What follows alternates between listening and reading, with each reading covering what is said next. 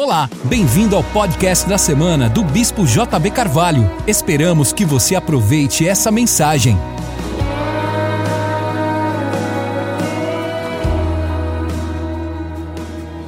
João capítulo 15, verso 14 diz assim: Vós sereis meus amigos se fizerdes o que eu vos mando.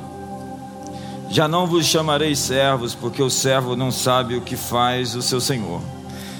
Mas tenho-vos chamados amigos, porque tudo quanto ouvi de meu Pai vos tenho feito conhecer.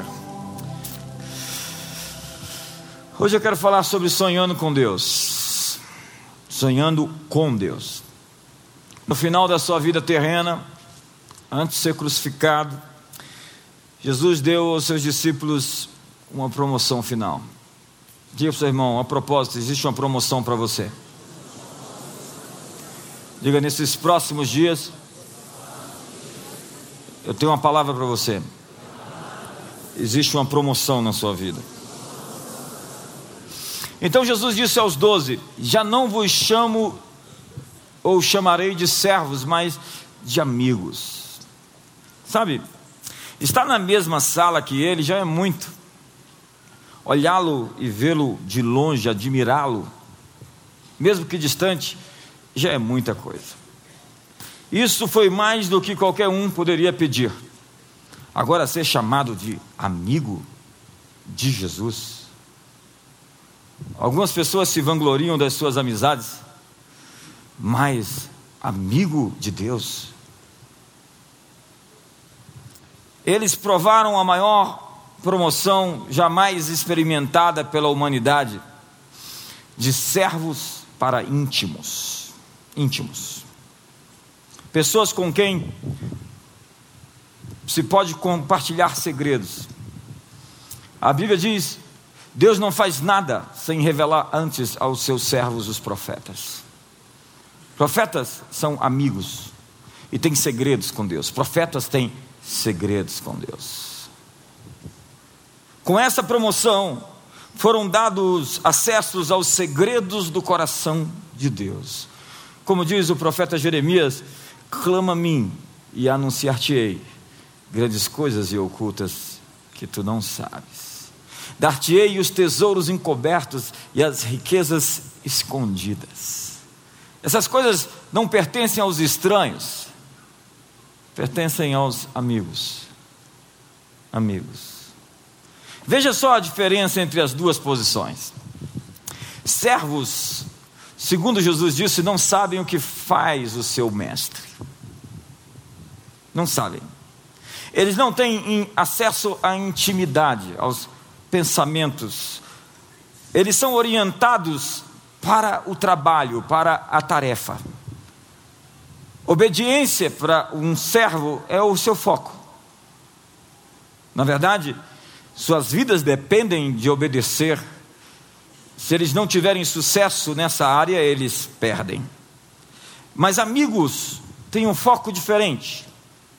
A obediência não é o tópico principal do relacionamento do amigo. Não. A obediência sempre será importante. Como versa o verso número 14: Vós sois meus amigos se fizerem o que eu vos ordeno. Mas amigos são menos concentrados em obediência e mais em relacionamento. Amigos, eu vim aqui lhes informar que o cristianismo é totalmente relacional. Ele não se trata de uma filosofia, de algo, de uma conversa com um ente estranho e distante, naquilo que foi prenunciado como deísmo, um Deus que não se importa. Mas, amigos, são menos concentrados em desapontar. O foco é deslocado dos mandamentos para o relacionamento, para a presença, a atribuição para o, a relação do que eu faço para Ele, para como minhas escolhas podem afetá-lo. então eu já não estou procurando não pecar, eu estou procurando lhe agradar. É diferente? Muito. Como amigos, nós podemos ter acesso ao coração dele. A experiência do relacionamento, então, nessa perspectiva muda. Encontros com Deus como um companheiro de intimidade são muito diferentes de encontros com um servo. O seu batimento cardíaco, o seu pulsar do seu coração torna-se o nosso pulsar, o seu olhar, o nosso olhar. O reino da sua presença se torna maior na nossa herança, se torna, na verdade, a nossa herança. Em vez de trabalhar para Ele, nós trabalhamos com Ele. Trabalhamos não pelo seu favor, mas trabalhamos pelo seu favor. Eu acho que você me entendeu. Por ocasião ou pelo poder da sua graça. Nossa identidade, então, é radicalmente transformada. Somos amigos, então não somos inoportunos. Podemos olhar nos seus olhos.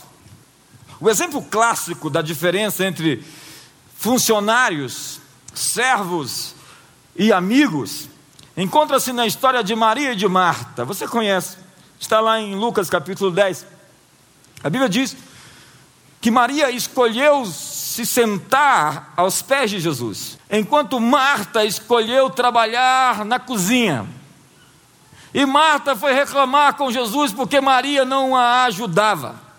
Maria procurou agradá-lo por estar com ele, enquanto Marta procurou agradá-lo através do serviço. Tem muita gente fazendo a obra de Deus sem o Deus da obra. Eles são absolutamente ativistas.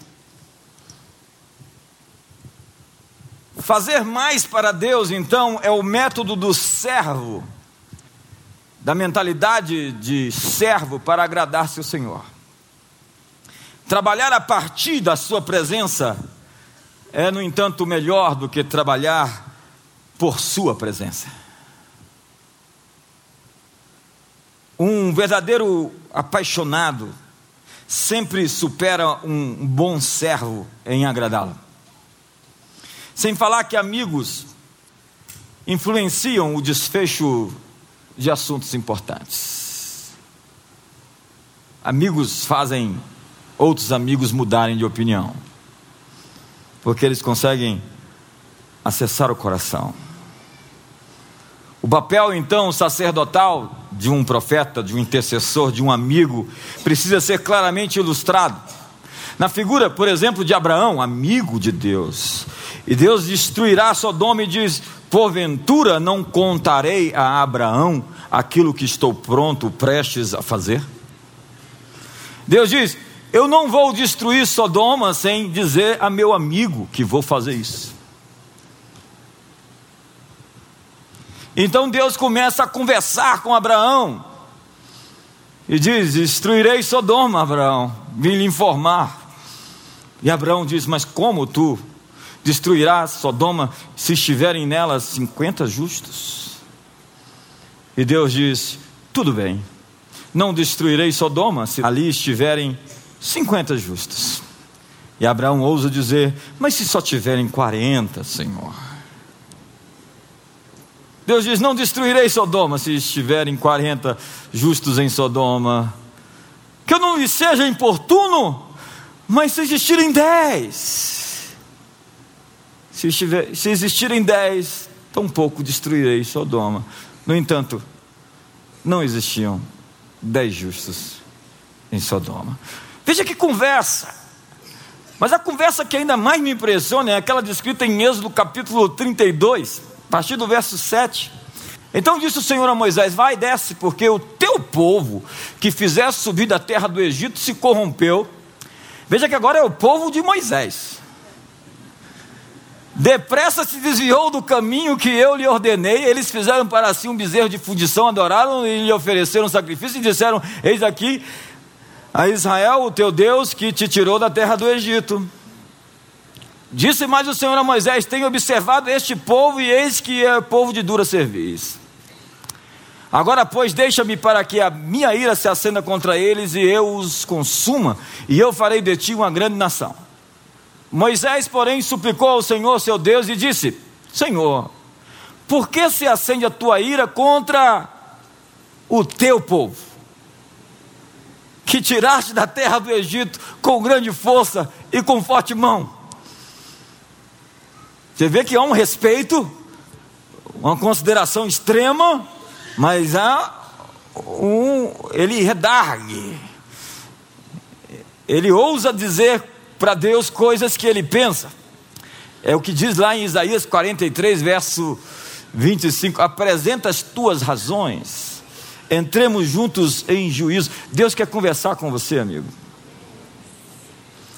Porque onde falar os egípcios dizendo para mal os tirou, para matá-los nos montes e para destruí-los da face da terra, torna-te da tua ardente ira e arrepende desse mal contra o teu povo.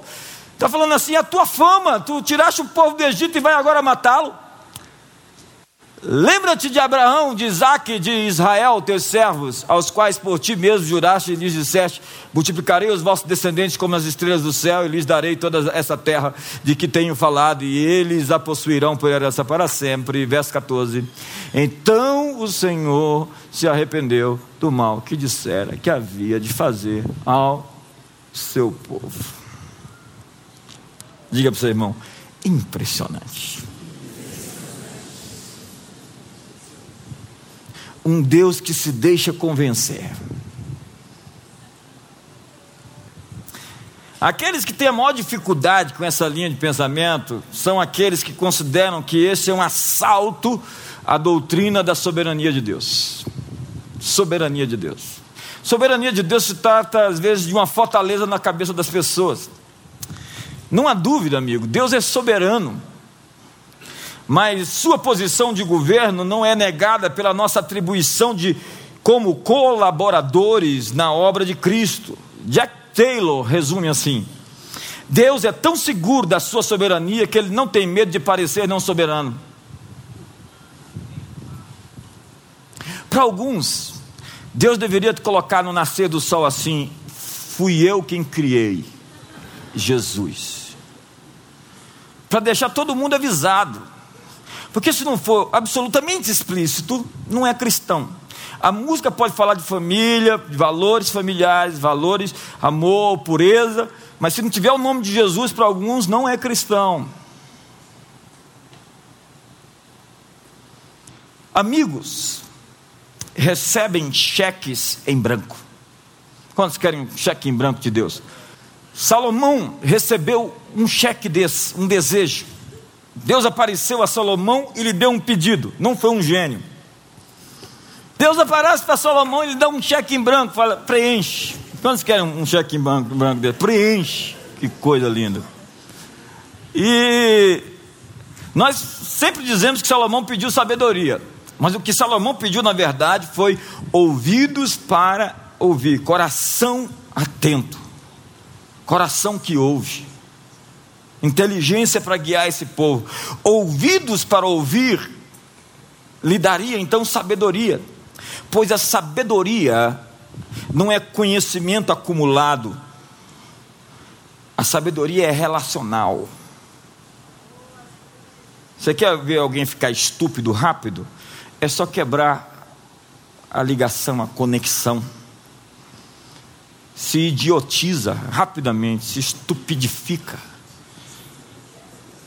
se torna um tolo, se emburrece, porque o fruto da sabedoria é o fruto da nossa comunhão, do nosso relacionamento.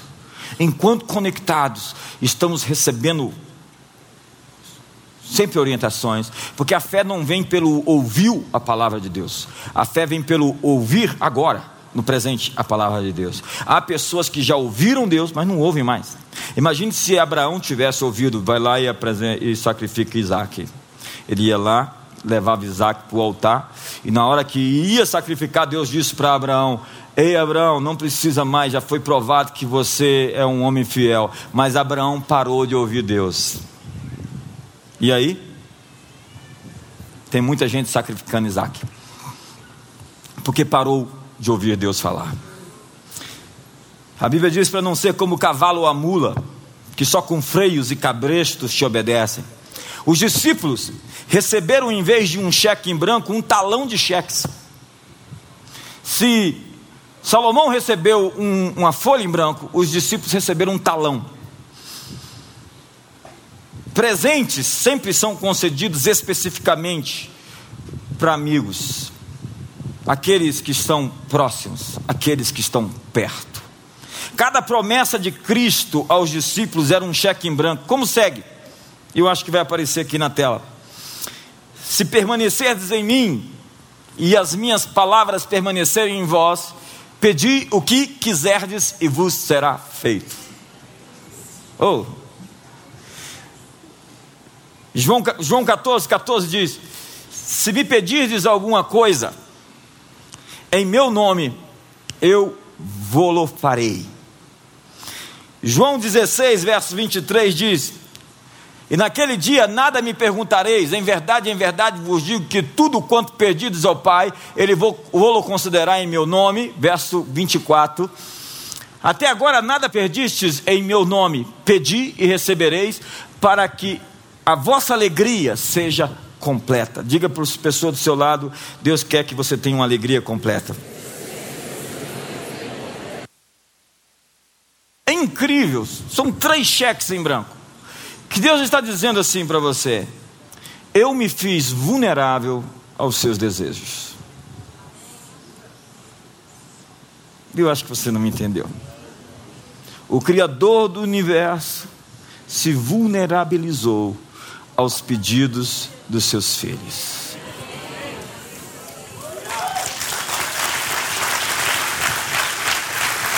Nós podemos dizer assim: se é importante para você, é importante para ele. Como? O cristianismo é relacional, absolutamente relacional. Essa ideia de um Deus distante, ela não existe. Deus é tão perto que ele se fez carne. Deus se tornou homem se tornou um de nós, como nós, andou no nosso meio, se cansou, comeu, teve fome, andou no nosso meio. O seu nome é Emanuel. Ele anseia por nós não porque ele precisa de nós, mas porque ele nos ama. Quantos aqui têm filhos? Quantos amam seus filhos? Quantos estão vulneráveis aos pedidos dos seus filhos? Embora estejamos aguardando a próxima palavra de Deus, preste atenção nisso. Deus está esperando para ouvir o sonho do seu povo. Chara fez 10 anos essa semana. E filhas têm uma maneira poderosa de entrar no radar dos pais. É impressionante. Quando faz aquela carinha aquele olhar.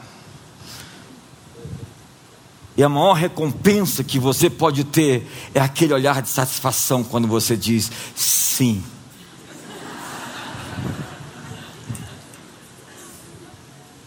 Ela simplesmente me quebrou, levou as minhas forças. O olhar nos olhos dela, a sua alegria, é toda a recompensa que você precisa naquele momento pais de bom grado se tornam vulneráveis aos desejos dos seus filhos. Da mesma forma, Deus, com alegria, se torna vulnerável aos desejos do seu povo, dos seus amigos.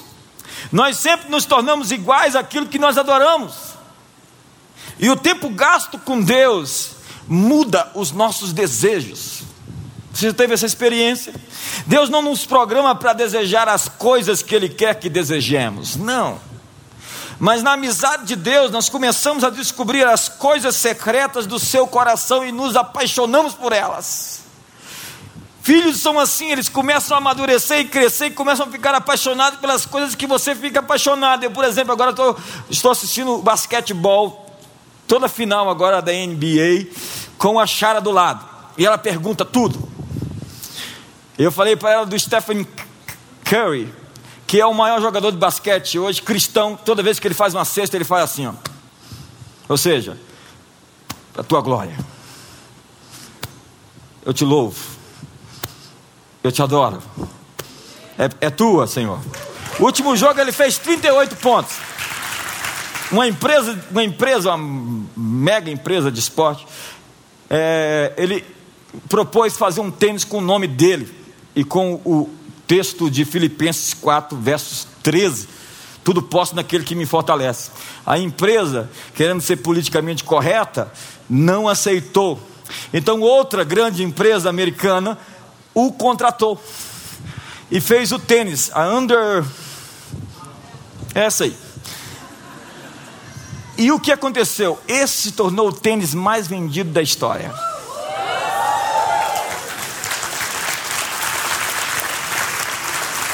E agora amanhã, segunda-feira, 10 horas da noite, eu vou lá estar assistindo o basquetebol com a minha filha.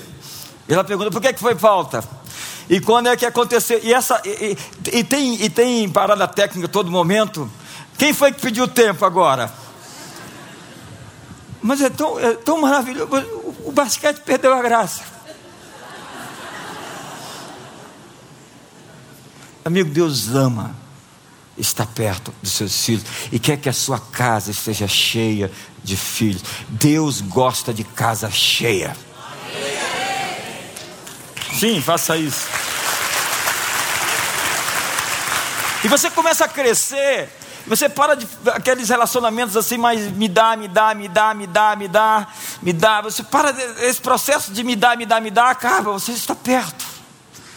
Você quer estar junto e aquilo altera completamente seus desejos. Você começa a se interessar pelos sonhos do Pai e pelo reino do Pai, pelo trabalho do Pai, pelos projetos do Pai. Então você se entrega na empresa familiar, nos negócios do reino de Deus, porque você se torna parte dos negócios da família. Quantos aqui estão nos negócios da família? Nós somos uma família apostólica. Já não estamos fugindo então do pecado, porque nossa natureza realmente muda quando nós nos convertemos. Não é da minha nova natureza pecar. Eu sou uma nova criatura. Tudo se fez novo, as coisas velhas ficaram para trás. Não é que eu seja perfeito. A antiga natureza tenta ressuscitar, mas a minha nova natureza é feita pelas atribuições e pelo poder do Espírito Santo, e a minha velha natureza morreu de motivos é, sobrenaturais. E quando a minha natureza muda, e eu entendo isso, que eu sou uma nova criatura, eu já não estou fugindo do pecado. Tem um lema por aí, é, hoje eu vou ficar o dia todo sem pecar. Não pecar não é um objetivo. O objetivo seria perseguir a Deus, agradá-lo com seus pensamentos, sua, suas ambições, seus desejos, com tudo que você é. Não pecar se torna parte de algo e não o objetivo em si. Porque eu estou apaixonado por Deus e quando eu estou apaixonado por Deus eu me esqueço de tudo mais, tudo mais perde seu brilho. Tudo mais se torna opaco, sem cor, sem força, sem sem glória, sem graça. Amigo, quando você descobre a verdadeira vida em Deus, a vida no mundo perde sentido. Você tem real alegria e não um subterfúgio, não um paliativo de bebedaço ficar bêbado até. Isso não faz sentido para um cristão nascido de novo, porque você já é cheio do Espírito Santo. Você foi no bar do Joel, lá em o profeta Joel que diz: Nos últimos dias derramarei o meu espírito sobre toda a carne. Todo desejo tem um pai. Diga do seu lado: todo desejo tem um pai. Com o que ou com quem eu estive em comunhão definirá o que eu sinto e como eu agirei. A mulher teve uma conversa com a serpente e depois daquela conversa nunca mais foi a mesma. Quando alguém vem com ideias estranhas, eu pergunto: quem foi a serpente que você conversou? Você pode me dizer? Eu posso comungar com Deus ou posso comungar com o inimigo. Se eu levar tempo para ponderar uma ofensa e ficar nutrindo a mágoa de coisas que aconteceram anos atrás, e eu começo a me perguntar se Deus já puniu aquela pessoa. Os desejos de vingança e de retaliação vão agitar-se em meu coração. Então, esse desejo tem um pai. Em comunhão com o pai da amargura, esses desejos serão os filhos formados em meu coração. Quantos me entendem aqui hoje? Caim, disse o Senhor: o, o teu desejo é contra ti, mas a ti cumpre dominá-lo. O pecado jaz à porta. Se a comunhão com o mal pode produzir maus desejos em nós, a comunhão com Deus, com o bem, com a raiz, com a luz, com a raiz de toda boa dádiva, vai nos trazer desejos novos. O tempo que eu gasto com Deus forma desejos em mim que tem a eternidade em mente. Desejos sempre surgem da nossa comunhão. A nossa comunhão nos dá desejos. Há compulsões em pessoas que surgem da comunhão com a pornografia. É, é, assim, é humilhante, eu confesso. O cara que está preso por uma, um pedaço de papel ou uma imagem digital.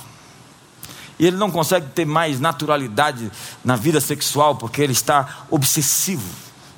Ele está tomado de um, de um, um controle, de uma compulsão naquilo que é chamado de libidinagem, onde ele não tem mais prazer no comum, no natural. Então ele começa a inventar mil situações a fim de se satisfazer, e essas mil situações não vão satisfazê-lo. E você, senhora, não entre nesse sonho maluco, porque ele não tem fim. No momento em que você percebe isso, você já coloca os seus limites. Quantos podem me dizer amém? Desejos estão em nossos corações por causa da nossa comunhão com Deus. Eles são a descendência de nosso relacionamento com Deus. Nosso desafio é viver a partir dos desejos que nascem mediante sua comunhão íntima com o Senhor. Deus é o pai dos sonhos e das habilidades. Adão em plena comunhão com Deus, recebeu a tarefa de nomear todos os animais. Deus disse: dê nome para os animais. Nomes naquela época representavam a natureza de uma coisa. A atribuição de Adão era ajudar a definir a natureza do mundo que ele estava vivendo. Então, Adão, dando nome às coisas, definia a natureza das coisas. Cultivar a terra, então, era produzir culto. Portanto, Culto vem produzir cultura, porque a cultura vem do culto. Deus nos chama para ser colaboradores na Sua obra, não porque Ele não possa fazer tudo sozinho. Quantos querem fazer tudo sozinho? Mas como um pai, Ele celebra o crescimento de cada filho no propósito e em suas plenas identidades. É lindo ver filhos crescerem, é lindo ver filhos amadurecerem. É lindo verem filhos tomando decisões. É lindo verem, verem começar a falar, a se expressar, a andar. Como feitos à sua imagem e semelhança, nós temos um papel na ordem criativa do mundo que nós vivemos. Nós não somos somente parte da ordem criada, nós somos parte da ordem criativa. Marcos capítulo 11, verso 24, olha o que diz o texto. Por isso vos digo que tudo o que pedides em oração, crede que o recebestes e tê-lo-eis. É isso? A maioria de nós ainda não sabe a diferença entre entrar no reino e viver no reino. A Bíblia diz que entrar no reino de Deus é uma porta estreita. A única porta é Cristo Jesus. É, quando eu digo não a minha vontade, mas a tua. A única maneira de encontrar a vida em Cristo é vir para Ele deixando todos os seus velhos ídolos. Velhos ídolos, novos ídolos. Mas a vida no reino é completamente diferente. É maior no interior do que é do lado de fora. É aqui que nós encontramos o Senhor nos dizendo que nós não somos mais servos, mas agora somos amigos. É nesse contexto que ele diz que o Pai nos dará o que nós quisermos. A ênfase é sobre o que você quer redimido na sua presença, não é o que você quer na sua carnalidade, na sua má intenção. Não, é o que você quer quando está perante Ele. Alguma coisa acontece em nosso tempo de comunhão com Ele que traz à vida a nossa capacidade de sonhar e de desejar. Quando eu estou em ambiente da presença de Deus, eu começo a ser ativado. É assim que acontece com você? Quando você está em comunhão com Deus, você gera um fruto. Quando você está em comunhão com o pecado, o pecado dá um fruto. Então, Deus estabelece uma agenda e em seguida nos liberta para correr com Ele para que nós façamos acontecer. Nós somos chamados de colaboradores ou parceiros na obra de Deus. À medida que nós crescemos em intimidade com Ele, nossos desejos mais se parecem com os dele.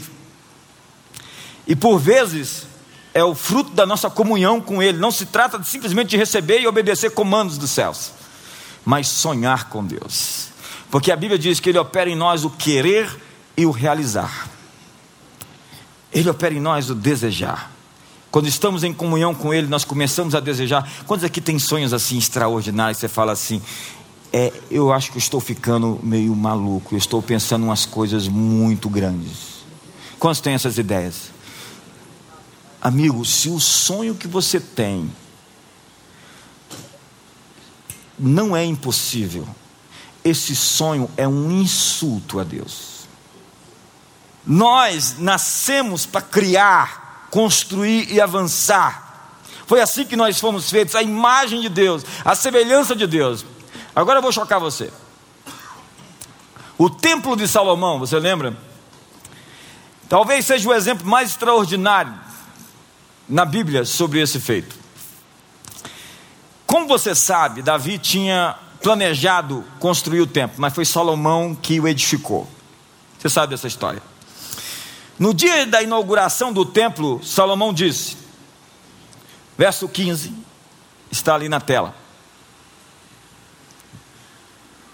E disse Salomão: Bendito seja o Senhor Deus de Israel, que falou pela boca a Davi, meu pai, e pela sua mão cumpriu a palavra que disse: Desde o dia em que eu tirei do Egito o meu povo Israel, não escolhi, olha só, vou repetir: não escolhi cidade alguma de todas as tribos de Israel para se edificar ali uma casa em que estivesse o meu nome. Não escolhi uma cidade. Porém, escolhi a Davi para que presidisse sobre o meu povo Israel. Verso 17. Ora, Davi, meu pai, propuseram em seu coração edificar uma casa ao nome do Deus de Israel. Deus disse que não escolheu uma cidade, ele escolheu um homem. E a ideia para um templo estava dentro do coração daquele homem. Deus basicamente está dizendo: o templo não foi ideia minha, Davi foi minha ideia.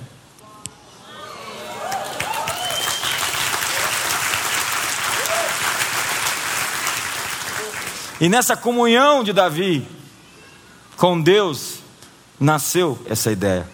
Quando você está em comunhão com Deus, ideias vão nascer e vão ter a mão de Deus sobre a sua mão. Eu ensinei na quinta-feira.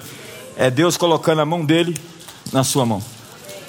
É quando você vai fazer algo e Deus faz com você.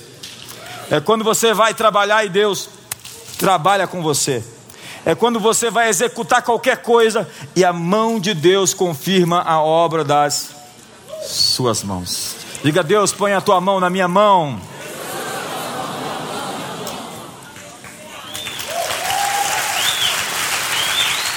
Você é a ideia de Deus e Ele anseia ver o tesouro que está no seu coração.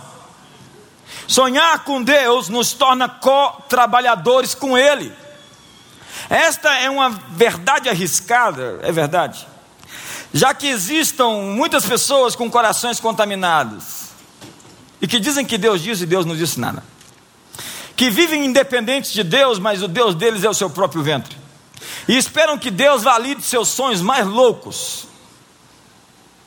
Eu fico pensando, acabei de passar por ali e tinha uma frase: trago a pessoa amada de volta.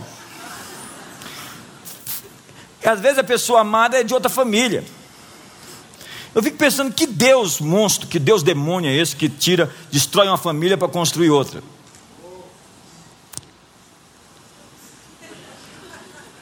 Tá sério o negócio. Eu sinto tensão no ar agora. Não estou falando de quem chama Deus de Senhor e vive a sua própria cobiça do dia a dia. Estou falando de alguém que disse: Uma coisa eu buscarei e me empenharei por buscar, que eu possa habitar no teu templo e contemplar a beleza da tua formosura todos os dias. A graça fará via superfície o mal dos corações que recebem cheques em branco.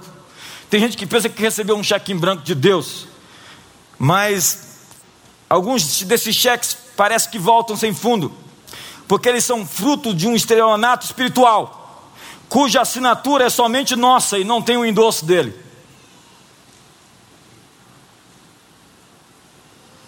Assim como a cruz precede a ressurreição, por isso o nosso abandono à sua vontade precede Deus assistir a nossa. Como? Quando você abre mão de algo, essa semana a senhora pediu algo para mim, eu disse: não, não quero, acho que não vai dar.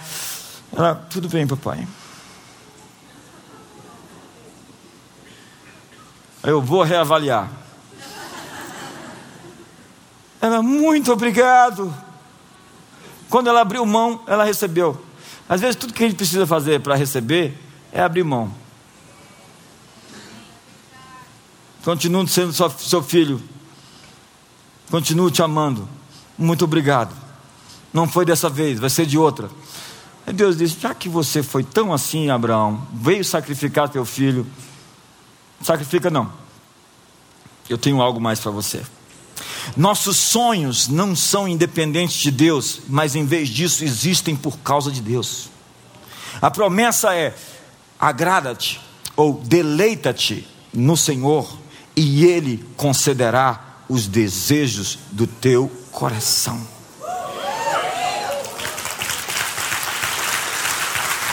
Quando você se deleita em Deus, se agrada de Deus, quando você está feliz em Deus, Deus pode satisfazer os desejos íntimos de você. Enquanto você está aí solteiro, solteira, desesperado, desesperada, a caça, a procura, dando tiro para todo lado.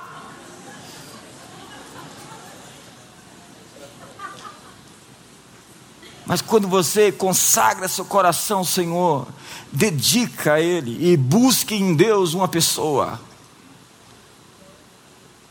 tudo muda.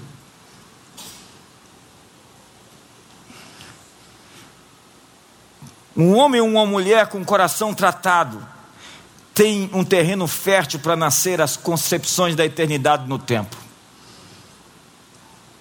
Quando eu acho alguém com motivações puras, eu digo assim: vai lá, faz tudo quanto Deus colocou no seu coração. Isso é um cheque em branco. Quantos querem cheque branco meu? Oh, vamos aí. Salomão nos deu essa declaração surpreendente, está em Provérbios 13, verso 12. Diz assim: A esperança adiada entristece o coração, mas o desejo cumprido é árvore de vida ou árvore da vida. Como provar da eternidade antes do tempo, os desejos cumpridos na presença de Deus, segundo essa escritura, é como provar da eternidade antes do tempo, é como a árvore da vida. É a antecipação do fruto da árvore. Deus deseja que sejamos completos. Você tem dúvida disso? Deus quer filhos maltrapilhos? Deus quer filhos arrebentados? Quantos são pais aqui amam seus filhos?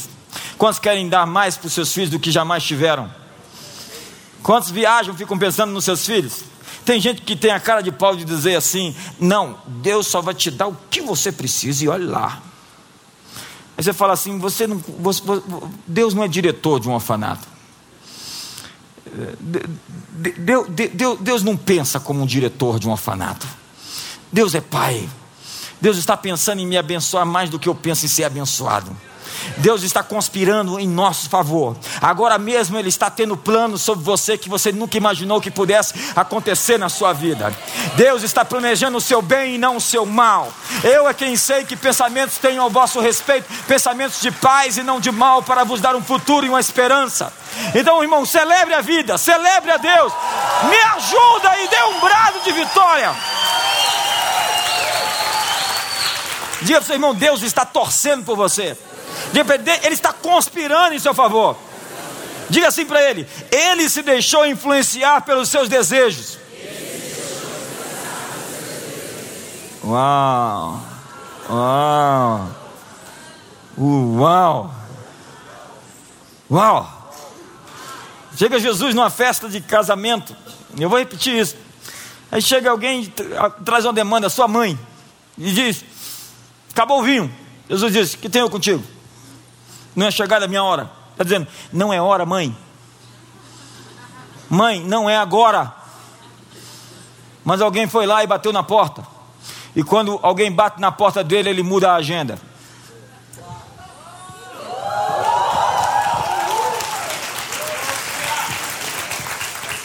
Pega essas talhas de água e enche de água, traz para mim.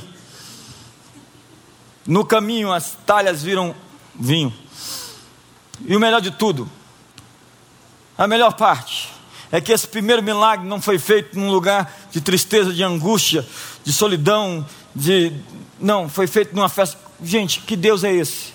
Que traz provisão para uma festa de casamento. Acabou o vinho, o que, é que Deus tem com vinho que acabou em casamento? Deus tem nada com isso, tira Deus disso. Não, Deus ama esse negócio de festa de casamento. Toda festa de casamento que eu vou, Deus está lá porque Deus ama família, porque Deus ama casais, porque Deus ama filhos, porque Deus está nas famílias. Então, se acabou o vinho na tua casa, se prepara, porque essa semana vai ter milagre. E o melhor de tudo é que o vinho é o melhor vinho, é um, é um milagre extravagante. Aquele tanto de vinho, um vinho mais caro, Deus não é miserável. Quando Jesus encontrou a falta, ele se escandalizou com a falta e mudou a falta. Encheu as redes e os barcos dos pescadores que eles quase afundavam. Fez transformar água em vinho, multiplicou pães e peixes. Onde Jesus encontrou a falta, ele mudou o cenário. Deus não se escandaliza com abundância, Deus se escandaliza com falta. Quantos me entendem aqui hoje? Então põe a mão no ombro do seu irmão e diga: Eu profetizo na sua vida a abundância de El Shaddai. Você terá mais do que você precisa para abençoar as pessoas ao seu redor. A água transformada em vinho na sua casa vai fazer com que todos ao seu redor bebam da sua alegria.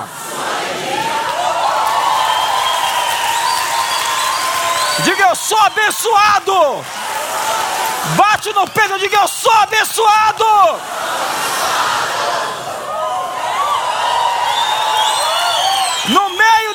Crise você é abençoado, sua empresa é abençoada, sua família é abençoada.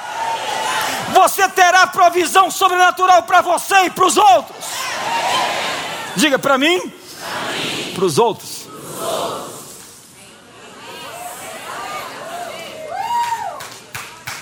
Essa é uma declaração. Em João 16, verso 24, diz: que Deus quer responder os nossos desejos, as nossas orações, tudo quanto pedidos ao Pai, eu vou falei, para que? Para que o quê? Para, para o quê? Para que eu fique feliz, para que a minha alegria seja completa. Então, Jesus está falando que o Pai deseja que eu fique feliz. O que está impedindo você de ser feliz? O que está atrapalhando a sua verdadeira alegria de se manifestar? Eu quero lhe dizer que hoje Deus está agindo em sua vida, e se você pedir, Ele está pronto para atender aquilo que você fizesse ouvir. Essa noite, Deus te deu um cheque em branco, o que você quiser pedir, porque o Pai Celestial quer que seus filhos tenham completa alegria.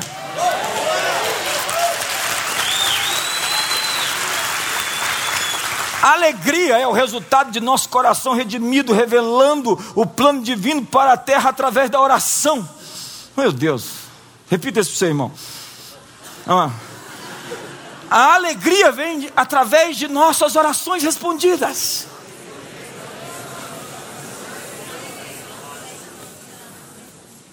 Ele diz: Eu vou responder suas orações para que você fique feliz.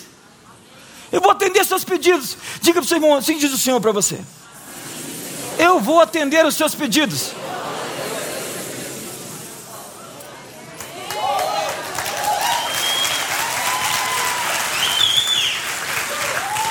Orações respondidas, especialmente aquelas que requerem intervenção sobrenatural, nos fazem felizes. Deus fala assim: Eu quero ver aquele sorriso em você. Ei, eu, eu, eu quero tirar essa foto. Eu quero fazer um selfie com você.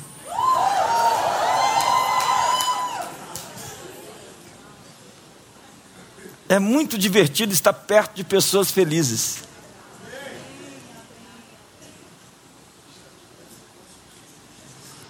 O que, que, é, Pedro? Você está querendo dizer que é divertido estar perto de você, é isso? É o tempo todo desse jeito. Não muda. Se você não vê Pedro desse jeito, tem alguma coisa muito errada. Ele está dizendo aqui para mim que deve ser bom ser eu, porque ele está perto de mim. É mais ou menos isso a minha leitura. A Bíblia diz: Bem-aventurado é o povo que conhece os vivas de júbilo. Uau! Jesus foi chamado de amigo dos pecadores, comilão de carne e beberrão de vinho. A Bíblia fala que a sua alegria excedeu todos aqueles que estavam ao seu redor. Jesus era o mais feliz da festa. Como, pastor? Você está certo disso? Sim, o salmista fala no salmo acerca do Messias, porque odiaste a maldade, amaste a, ju a justiça, o teu Deus te ungiu com óleo de alegria acima dos teus companheiros. Jesus era o mais feliz da festa. Então tire aquela imagem de Jesus que você pensa. Quantas, quantas crianças querem vir para perto de alguém que não seja agradável? As crianças amavam Jesus. E elas queriam tocar em Jesus. Ele era o mais feliz de todos. Sua alegria era o que muitos considerariam, considerariam extremada. Em Lucas 10, 21 diz que Jesus se alegrou no espírito, ele se regozijou. A palavra se alegrou, com esse contexto, sugere que Jesus gritou e pulou de alegria. Uh!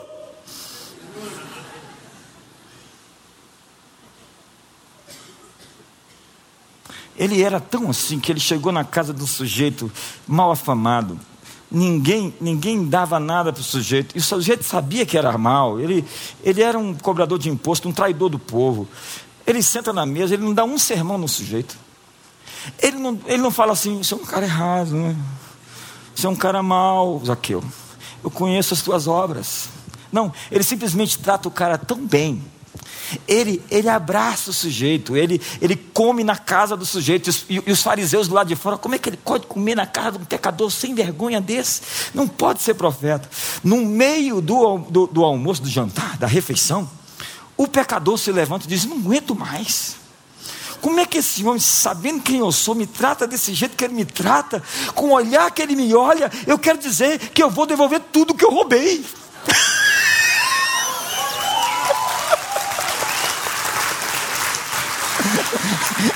Eu, eu não aguento mais esse sujeito. Eu vou pegar tudo aquilo que, que, que eu roubei, vou devolver, e vou pegar metade da minha riqueza e vou dar para os pobres. Não falou uma palavra. É aquela mulher ali querendo virar rato, sair debaixo do bueiro, virar rato. Jesus a trata com tamanha graça. Diz assim: Senhora, onde estão os teus acusadores? Senhora, senhora, senhora, como é que você chama uma mulher prostituída, rasgada, destruída de valor, onde todo mundo queria apedrejá-la e matá-la? Diz senhora. E o termo hebraico ali é mais pesado. O termo na Bíblia no original está falando de um termo de extremo respeito àquela mulher. Ele trata aquela mulher com tanto respeito que aquela mulher nunca mais vai voltar para aquela vida. Deus nos trata com tamanha graça e respeito que nós nunca mais podemos voltar àquilo que nós fazíamos antes.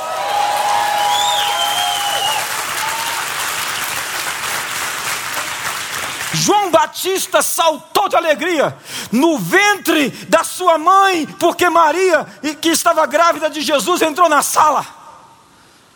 Lá, o bebê, saltando de alegria. A alegria de Jesus é contagiosa e deve se tornar mais uma vez a marca dos verdadeiros crentes. Onde está o povo que conhece os vivas de júbilo?